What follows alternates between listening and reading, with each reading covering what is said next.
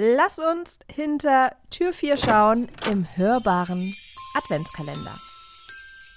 Wenn du es eilig hast, handle langsam. Das klingt komisch, oder?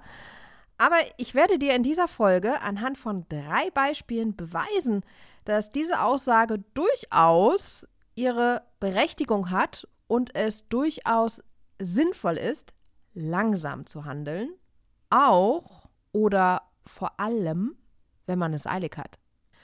Außerdem zeige ich dir, wie du dieses Vorhaben praktisch umsetzen kannst.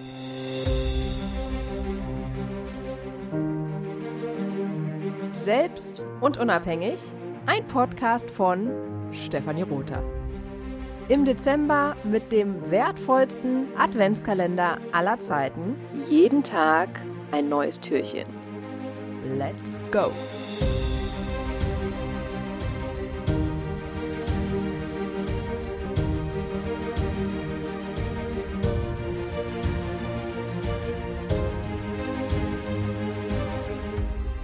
Lass uns mal darüber sprechen, warum du langsamer treten solltest. Der menschliche Organismus kann mit enormem Stress fertig werden. Nehmen wir zum Beispiel an, dass du von einem wilden Tier verfolgt wirst. Das wäre eine unheimliche Stresssituation, mit der du aber den Umständen entsprechend gut zurechtkommen würdest. Jedoch stellt die Tatsache, durch ständige Überforderung gestresst zu sein, den Organismus vor ein ma massives Problem. Es ist also nicht kurzzeitiger Stress, der uns killt, sondern es ist die Dauerbelastung.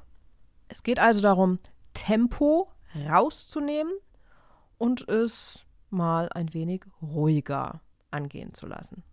Ich werde dir nun Beispiele aus drei Lebensbereichen bringen, in denen du das umsetzen kannst. Und diese drei Beispiele, die stehen stellvertretend für alle Lebensbereiche und Aufgaben, die du zu bewältigen hast. Erstens, langsamer arbeiten gleich weniger arbeiten. Langsamer arbeiten und doch produktiver sein, das klingt nach einem Widerspruch, muss aber keiner sein. Wichtig ist nämlich nicht, wie viel du arbeitest, sondern woran. Es gilt nämlich, sich auf das Wesentliche zu konzentrieren. Und ein oft erwähntes Konzept ist die 80-20-Regel, auch benannt als Pareto-Prinzip. Achte also nicht auf jene Aufgaben und To-Dos, die dir nur kurzfristig helfen, sondern auf jene, die dich langfristig gesehen weiterbringen.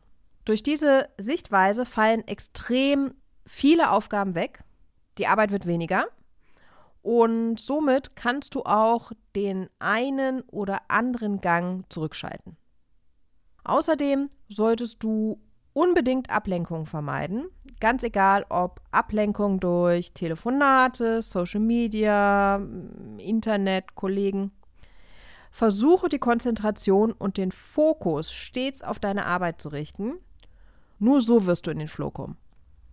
Produktiver sein und so mit deiner Arbeit auch wesentlich schneller fertig. Das Ergebnis aus all diesen Maßnahmen keine Dauerbelastung und damit auch kein Stress. Zweites Beispiel. Langsamer essen. Auch das ist so ein Punkt, bei dem wir uns in der Regel stressen. Nahrungsaufnahme, die passiert oft nebenbei, ohne so wirklich darauf zu achten. Und genau das hat oft verheerende Folgen. Also kleinere Bissen zu sich nehmen, langsamer und länger kauen, schlicht gesagt, das Essen genießen. Das hat nämlich zur Folge, dass du das Essen wesentlich besser verdaust. Die Mahlzeit liegt dir also weniger lange im Magen und du wirst somit leistungsfähiger. Somit erledigst du deine Arbeit schneller und hast damit auch was? Weniger Stress. Langsam und aufmerksam zu essen benötigt aber deine Aufmerksamkeit. Einfach so nebenbei was in den Mund stecken das funktioniert nicht. Nimm dir also die nötige Zeit, um langsam zu essen und die Mahlzeiten zu genießen. Und dann bist du auch im Anschluss wesentlich leistungsfähiger. Weil sicherlich kennst du doch auch die Müdigkeit oder die Trägheit, die dich so nach der Mittagspause überkommt. Und das liegt meist auch daran, dass der Magen nun viel Energie braucht, um das Essen, um das zu wenig zerkaute Essen zu verdauen. Und außerdem gibt es noch einen äh, zweiten gravierenden Vorteil. Viele Studien haben besagt, dass man weniger Kalorien zu sich nimmt, wenn man langsamer isst. Gerade in der Weihnachtszeit ein cooler Hack.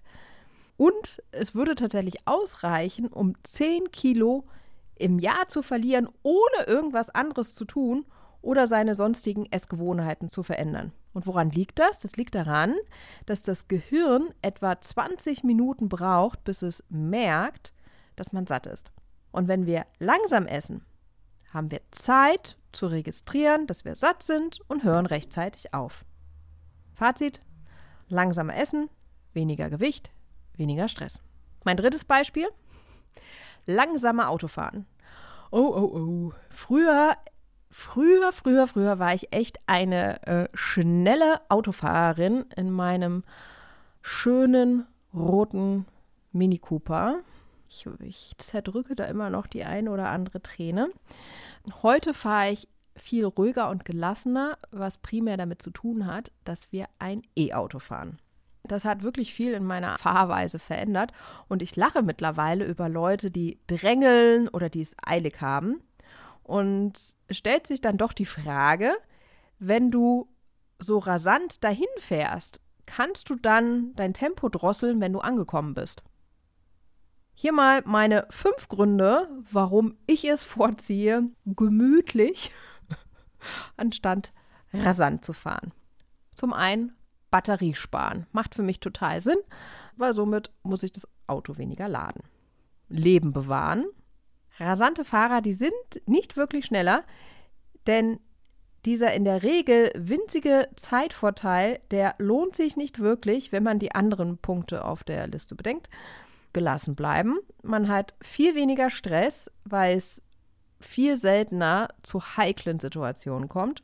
Und man kommt wesentlich gelassener und ruhiger am Ziel an. Und was mache ich so, wenn ich langsam äh, vor mich herfahre? Ich höre zum Beispiel Musik, ich höre einen Podcast, Hörbücher.